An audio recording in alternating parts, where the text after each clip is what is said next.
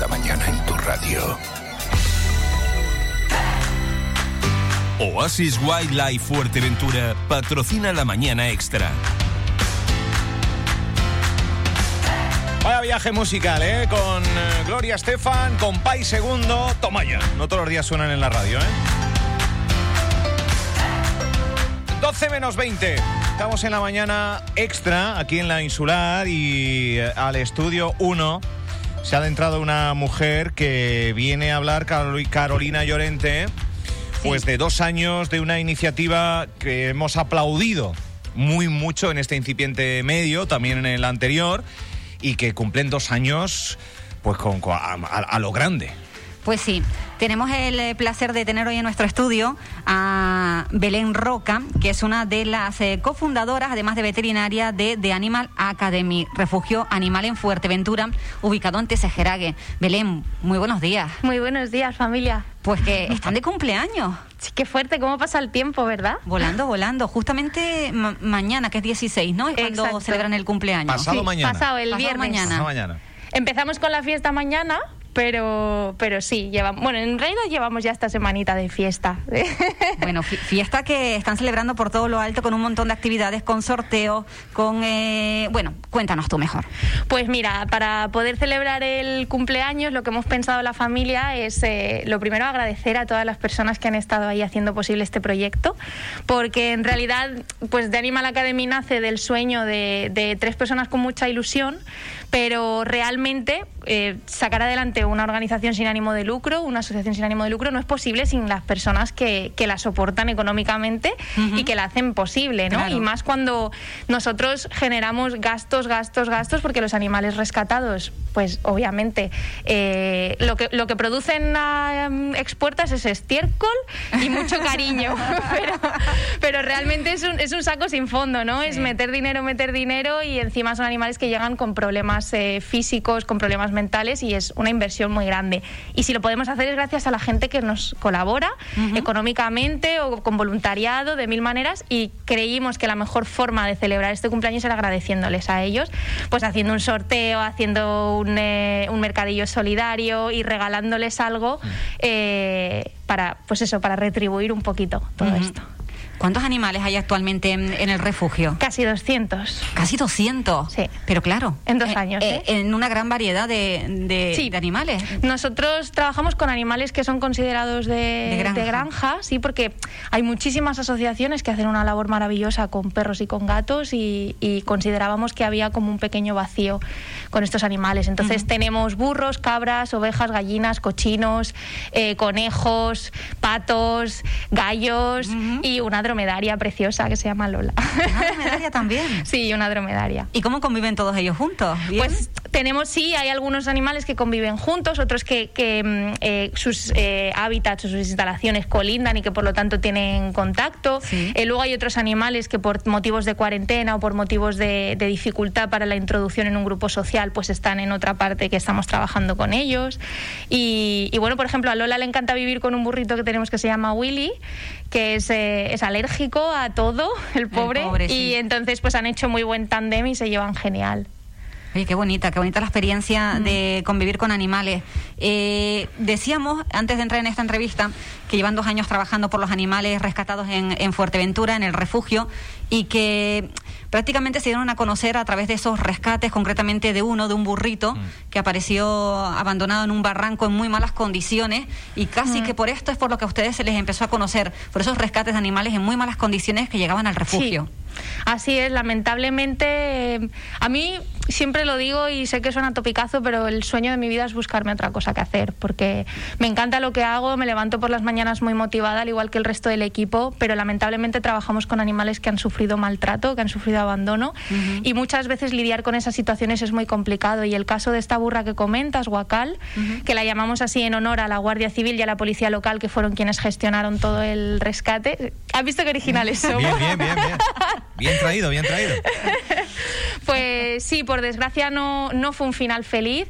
Es cierto que los, los finales tristes son menos, porque al final si tenemos casi 200 animales es porque hemos conseguido rescatar a esos animales, pero es cierto que fue un caso muy duro. Eh, debo decir que no más duro que otros que tenemos en el refugio. O sea, tenemos en el refugio animales que han sufrido eh, también situaciones que tú te echas las manos a la cabeza, pero Huacal fue lanzada por un barranco y sufría unas lesiones que eran incompatibles con la vida y un equipo de cinco veterinarios estuvimos durante 72 horas encima de ella y por desgracia no fue posible recuperarla. Eh, buscando la parte positiva dentro de esta lamentable situación, pues es cierto que Huacal fue una gran embajadora de nuestro proyecto y fue la que hizo que consiguiéramos llegar a los medios, conseguir más financiación, conseguir acceder también pues a la Guardia Civil, a la policía local que hoy en día conoce nuestro proyecto, nos llaman, Seprona, etcétera. Conseguimos también colaboración con empresas como CICAR, con empresas como Naviera Armas eh, y conseguimos llegar aquí a los medios de comunicación y que mucha gente conociese el proyecto mm. y conociese sobre todo la necesidad en vuestra función está el, acoger y el intentar eh, paliar los daños, curar, mimar eh, y demás. No, eh, no está investigar. qué ha sucedido, ¿no? Ni buscar culpables. Claro, eso entendemos que compete a las autoridades y que es una labor que en la que nosotros podemos acompañar siempre y cuando ellos nos lo soliciten. Pero nosotros para lo que estamos ese rastreo? O sea, ¿os interesa saber o ¿Sabes qué pasa? Que cuando a mí me llega un animal como guacal, es que no tengo tiempo. O sea, porque tengo que estar, como te digo, tirada en el suelo, cogiéndole una vía, poniéndole fluidoterapia, porque yo soy veterinaria y yo me tengo que centrar en esto. ¿Que me interesa? Por supuesto, pero entiendo que Dar cada con el culpable, ¿no? Supongo que será un poco de alivio, eh, sí. en cierto modo, sí, Sí, sí, exacto. Y de hecho tenemos una comunicación fluida y cuando estas cosas se saben, mi trabajo no es eh, señalar ni atacar, porque ya bastante, siempre lo digo, bastante tiene esa persona con dormir consigo misma. Eh, y con una conciencia pues como la que tendrá. También es cierto que sin, sin romper una lanza en favor de nadie, porque tampoco eh, todo es justificable, pero debo decir que en muchos casos de los que nos encontramos, el factor que está mm, provocando este maltrato es la ignorancia. ¿Vale? Entonces, muchas veces eh, escuchamos la típica frase de, no, pues que se ha hecho así toda la vida, ¿cómo vas a venir ahora eh, a decirme que esto está mal y, les explota la cabeza. Y realmente por eso de Animal Academy tenemos una labor, o sea, el 50% de nuestro trabajo es rescate, pero es que el otro 50% es la educación, porque nosotros estamos aquí para ayudar. O sea, para ayudar al animal y para ayudar a las personas a que entendamos dónde está ese límite, dónde tenemos, eh, hasta dónde llega nuestra responsabilidad. Aún, y aún estamos así. Hacer. Bueno, por supuesto, nuestro proyecto educativo es algo que, estamos trabajando en ello y está creciendo porque ahora contamos con, con, una especialista que se llama Irina, que desde aquí pues le mando un besico, que está trabajando mucho también en, crear un proyecto educativo. Ella es profesora, ella es educadora y, y creemos que esto es fundamental porque realmente si nosotros no educamos, nuestro trabajo va a seguir siendo necesario. Entonces yo lo que quiero es plantar semillas, eh, tener personas que sean embajadoras de The Animal Academy que nos ayuden a prevenir estas situaciones. Yo no, no pretendo que la gente deje de tener burros, por Dios, al contrario, el burro majorero es una... Y, el no majorero, los burros son unos animales a los que yo les tengo además muchísimo cariño y respeto, porque que, me da mucha pena que mucha gente no lo entienda así, pero ¿qué sería de la humanidad sin el burro? Sí. ¿Vale? O sea, nosotros estamos donde estamos. Aquí en Fuerteventura han sido y sin el camello. Exacto, el, burro y el dromedario son animales que nos han acompañado en nuestra evolución como especie. Entonces, desde ahí, desde ese respeto, me encanta que la gente tenga burros y yo estoy aquí para ayudarles. Oye, ¿quieres muchas veces escuchamos, yo quiero un burro. Y yo le digo, ay, pobrecito, los burros son animales sociales, ¿por qué no tienes dos? ¿Vale? Entonces ya desde ese cariño y desde ese yo estoy aquí para ayudarte, lo que pretendemos es educar y crear conciencia. Y por supuesto, cuando hay situaciones que no son viables, que el animal está sufriendo, pues contamos con, instalaciones para poder dar cabida a esos animales. Pero realmente lo que yo quiero es que los animales estén bien en mi refugio o en tu casa, pero que estén bien. Eh, el refugio tiene unas dimensiones concretas siempre van recibiendo animales, pero por lo que tengo entendido en alguna ocasión nos han contado que no dan esos animales en adopción. Esto llega a un momento que, que no quepan, ¿no? ¿Sabes qué pasa? Que una pregunta que yo siempre hago es, que, ¿en serio quieres adoptar una cerda eh, de 500 kilos de 5 años y medio que va a vivir 25 años? O sea, ¿estás seguro? ¿Sabes? Es- esa es la pregunta. O sea, igual todo el mundo quiere adoptar un burrito. En estos casos lo que sí que hacemos es, antes de rescatar un animal, si yo conozco una persona que digamos que cumple mis estándares, es algo en lo que estamos trabajando que no está implantado, pero que es una opción. Pero claro, un burro, ok. ¿Para qué quieres un cerdo de 500 kilos? ¿no? Es, lo, lo lanzo así, ¿vale? Sí, sí. Entonces, obviamente no vamos a rescatar un animal para que después termine pues eh, en un matadero, Claro. ¿sabes? Entonces, la- O en un lugar si- peor. O en un lugar, sí, exacto, si lo rescatamos es con la intención eh, de darle una vida digna y de darle un, un seguimiento y... Claro, pero eh, supongo que en el caso concreto que, que, que- que expone, supongo que el fin de ese cerdo no sería otro que. Eh, o, o era, o era doméstico, era un- una los, mascota. lo- los cerdos que nosotros tenemos rescatados, que son cinco, que se llaman Noah, Jandía, Sí, Pirri, Cholas sí. y Nicolás. ¿Cómo, cómo llegan ahí? Son animales que son rescatados de situaciones de maltrato. Pues, por ejemplo, personas ¿En una que... granja o en, una, No. en un contexto.? Bueno, en- en Fuerteventura es que hay mucha gente que tiene animales. No hace falta ser una Claro. granja para tener Claro, animales. pero el fin supongo que será uso de, de- de- de- de consumo, no lo sé. ¿eh? Claro, pero ¿qué ocurre? Que, por ejemplo, una cerda, eh, que es un tema así bastante interesante, las cerdas de producción eh, tienen... Una cerda puede vivir 20-25 años, ¿vale? Pero a partir del cuarto año, si, si han estado criando de forma constante, pues disminuyen su productividad y tienen menos lechones. Entonces esos animales se destinan al matadero y su carne no se consume porque es una carne muy dura. Vale. ¿Vale? Entonces, jolín, pues podemos darle una vida feliz a ese animal sin necesidad de que... Y además, si es un animal que puede servir para trabajar en valores como la empatía y para trabajar en... Porque muchas veces son animales que por miedo, por falta de manejo, son agresivos. Y me gustaría que las conocierais ahora, no haya jandía que se ponen panza arriba para que les rasques la barriga, ¿no? Entonces, es muy bonito decir, bueno, no pasa Ya. nada, podemos cuidarles, ¿vale? Es, eh, entiendo que no en todos los modelos eh, sociales y de producción esto es compatible, pero sí que creemos que no hay jandías, son unas grandes embajadoras de esta especie para intentar demostrar a las personas que quizá le tienen miedo o que no empatizan con ellos, pues decir, jolín, pues fíjate cómo sí se puede y cómo cuando les das cosas bonitas ellas son felices y te responden con lo mismo, ¿no? Entonces un poco lo que intentamos es ligar esas dos partes, el rescate y la educación, para trabajar en valores, que al final es lo que creo que es lo más importante. Nosotros estamos en contra del maltrato animal que es lo que nosotros no- lo, lo que nosotros pretendemos eliminar Claro. y, y creemos que en ese sentido estamos haciendo un buen trabajo. Ignorancia, la ignorancia Sí. como, como, como pretexto, como excusa o. o- en fin, para, para, para este tipo de, de maltrato animal que, que al final eh, puede derivar en cualquier otro tipo de violencia, eh, en fin, pero estamos hablando Yo enfo- pi- yo- enfocado hacia... Yo pienso que quien es capaz hacia- de hacia maltratar un animal es capaz de cosas Tirar a un burro por un feas. barranco abajo, eh, eh, Eso es lo que yo llamo, Eh, eh, yo siempre hablo... que no sea de manera accidental, me parece... No, eso es acci- Deliberadamente, Eso es, me eso es parece- deliberado. Me parece... Eso es deliberado y en esa situación estamos de acuerdo de que hay un- un- un- una importante intención, una intencionalidad en ese acto.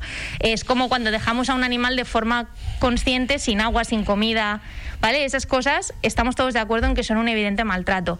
Pero cuando de pronto llegas, por ejemplo, y, y te pongo un ejemplo que nos ha pasado real, pues un burro con las patas trabadas.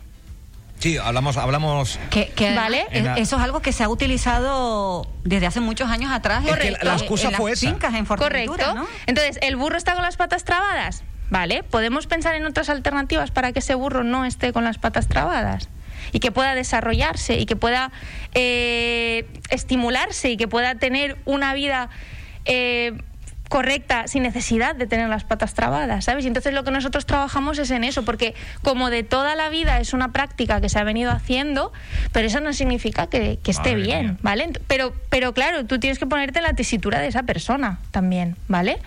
Eh, bueno, los machos cabríos también, trabados, claro, porque es que si no me preña las hembras, bueno, pues podemos buscar otras alternativas y para eso estamos nosotros, para ofrecer esas otras alternativas y hacer un asesoramiento y una ayuda. Pero notas que, eh, que, que os ven como los raros, estos animalistas que vienen a, a decirme. Yo creo que no. ¿Hay algún.? Mira, Se ve, se ve, se puede ver así. Me da mucha pena porque el concepto animalista es un concepto que está muy castigado eh, por muchas cosas. Entonces, yo sí que considero que soy una persona que ama a los animales, que me considero animal. ¿Vale? Entonces, partiendo de esa base, eh, yo también tengo unas necesidades. Entonces, lo que hago es un ejercicio de empatía, me pongo en el lugar de ese individuo y entonces, desde el conocimiento de su biología, porque una cosa que me parece fundamental es que para poder ejercer el mayor acto de respeto a cualquier individuo, lo más importante es conocer su biología conocer sus necesidades. Si yo sé, por ejemplo, tratando con un ser humano que a ti te irrita que te levanten la voz y yo quiero mantener una relación cordial contigo, pues no voy a levantar la voz contigo.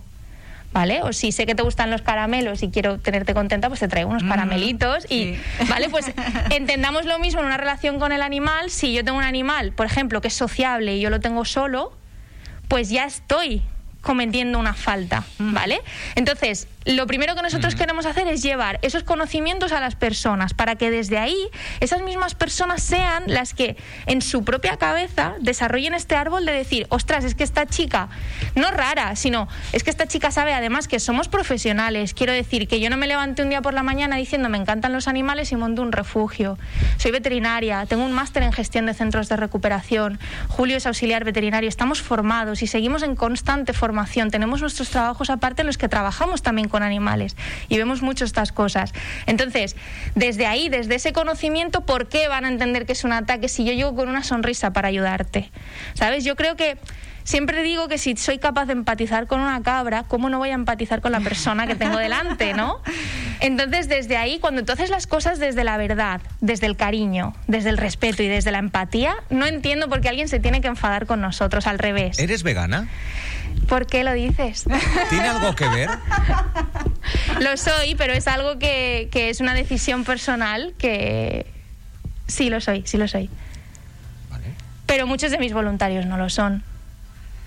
Vosotros creo que no lo sois y colaboráis con nuestro proyecto. No, no soy vegano, pero claro, es que eh, no sé si es un planteamiento que, puede ir adherido a lo que estábamos hablando O, no, o no tiene nada que ver. Sería maravilloso que siempre fuera adherido, pero yo entiendo que respetar a un animal eh, en el caso de las personas que no son veganas, eh, respetar a un animal, valorarlo y apreciarlo, no tiene que ver con que después tú seas vegano. Obviamente es como el culmen. Cuando llegas a un momento en el que conectas y empatizas tanto como si fuese un humano, el, el final lógico es dar ese paso. El final lógico. ¿vale? Pero nosotros estamos aquí para ayudar, como te digo. Yo no estoy aquí ni para sentenciar ni para juzgar porque yo no he sido vegana y yo he comido muchísima carne. ¿Vale? Y, no pasa nada, no, me avergüenzo por reconocerlo, porque esto es un proceso. Y todos los procesos conllevan, es como, es una deconstrucción que tú tienes que hacer, tienes que deconstruirte y reconstruirte. Y eso es un proceso muy interno y es un proceso que requiere de un esfuerzo y, hablo de esto en todos los sentidos, porque constantemente nos estamos deconstruyendo. Y cuando hoy digo digo, mañana digo Diego, porque estamos ¿eh? aprendiendo. Exacto. Es, que si no malo. y una cosa que sí que considero que que de Animal Academy tiene, que es muy bonita, es que a nosotros nos encanta sentarnos a escuchar. Porque si yo eh, me niego a hablar contigo porque tienes una forma de pensar distinta o porque tienes unos valores distintos a los míos desde ahí, no hay ningún tipo de aprendizaje. Y algo que yo he aprendido también mucho es que del, más, del más tonto se aprende también, ¿sabes? O sea, que aunque te encuentres con una persona que tú dices, si es que igual hablo con un calabacín y fluye más, ¿sabes? Pero aún así se aprende porque realmente eh, saber lo que no quieres y saber lo que a ti no te gusta es tan importante como saber lo que quieres y lo que necesitas. Pero de todas formas, si yo quiero llegar y si yo quiero ayudar como estoy aquí, a veces nos preguntan mucho, bueno, los ganaderos te tendrán... No, al revés. No, no, nosotros estamos aquí para ayudar. Yo estoy aquí para colaborar y estoy aquí para ofrecer mi ayuda, porque en contra de lo que yo estoy es en contra del maltrato animal, injustificado. Te refieres a los ganaderos porque hay tradiciones. Claro, por lo que ha comentado él, si soy vegana. Que, a lo mejor, eh, ¿no? Y sobre todo porque hay tradiciones que a lo mejor eh, podrían ya rayar en el, maltrato animal, esto que decimos de trabarle las patas, que son pero eh, nosotros cosas que se han hecho de aquí siempre. para colaborar. Tirábamos una cabra desde un campanario como tradición en unas fiestas. Hombre, claro, es que esas son cosas con las que no hay que. O sea, llegados a ese punto Ahí sí que no hay conversación, porque vamos a ver. Después ya, ya podemos entrar en la, fiesta nacional, el top. Bueno, ya, ya podríamos entrar en 55.000 temas, donde el animal. Bueno, pues. Nosotros lo que pedimos y lo que transmitimos es esa, ese trabajo en el valor de la empatía. Y qué mejor manera que hacerlo, pues, por supuesto, desde practicar la empatía con, con la especie nuestra, ¿sabes? Entonces, desde ahí es de donde queremos, de construir para después construir. Bueno, pues antes de acabar eh, nuestro tiempo de radio, estaríamos aquí hablando con Belén horas y horas. Eh, cuéntanos cuáles son las actividades de forma resumida que van a hacer en estos días para celebrar el cumpleaños del refugio. Mira, pues eh, mañana jueves, el viernes y el sábado de 10 de la mañana a 4 de la tarde estaremos en el Centro Comercial de las Rotondas, en la segunda planta, donde nos ponemos siempre con nuestro mercadillo solidario en el que habrá distintas sorpresas. Todas las personas que colaboren de alguna forma, bien apadrinando un animal, haciéndose timers, que es donando un euro al mes, haciendo algún donativo en nuestras huchas o adquiriendo algún producto solidario, entrarán en un sorteo y estamos sorteando cinco cositas. Un bautizo de buceo, una semana con clases de yoga ilimitadas en Fuerte, aquí en Fuerteventura, eh, unos pendientes de plata hechos a mano, preciosísimos, la verdad, de Loy Jewelry. eh, consejos para, sobre la sabiduría y, una lectura de tarot también express sobre Sprint Tarot. Y por supuesto también un pack de merchandising y cositas del refugio y todo, bueno, Diving Fuerteventura colaborada también y Laura Yoga Fuerteventura.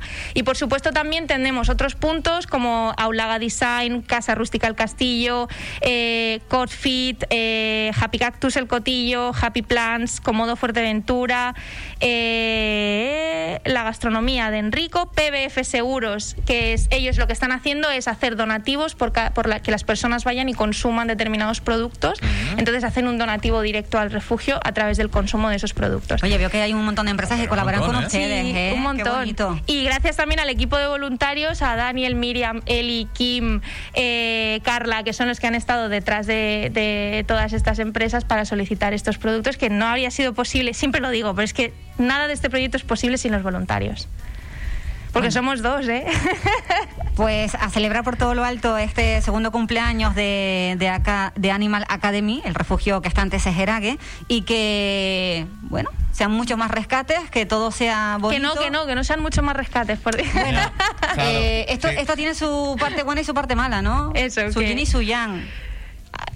Que, que podamos seguir haciendo nuestra labor educativa y que si llegan animales que necesitan nuestra ayuda, pues podamos seguir dándoles la calidad de vida que les damos gracias a ustedes.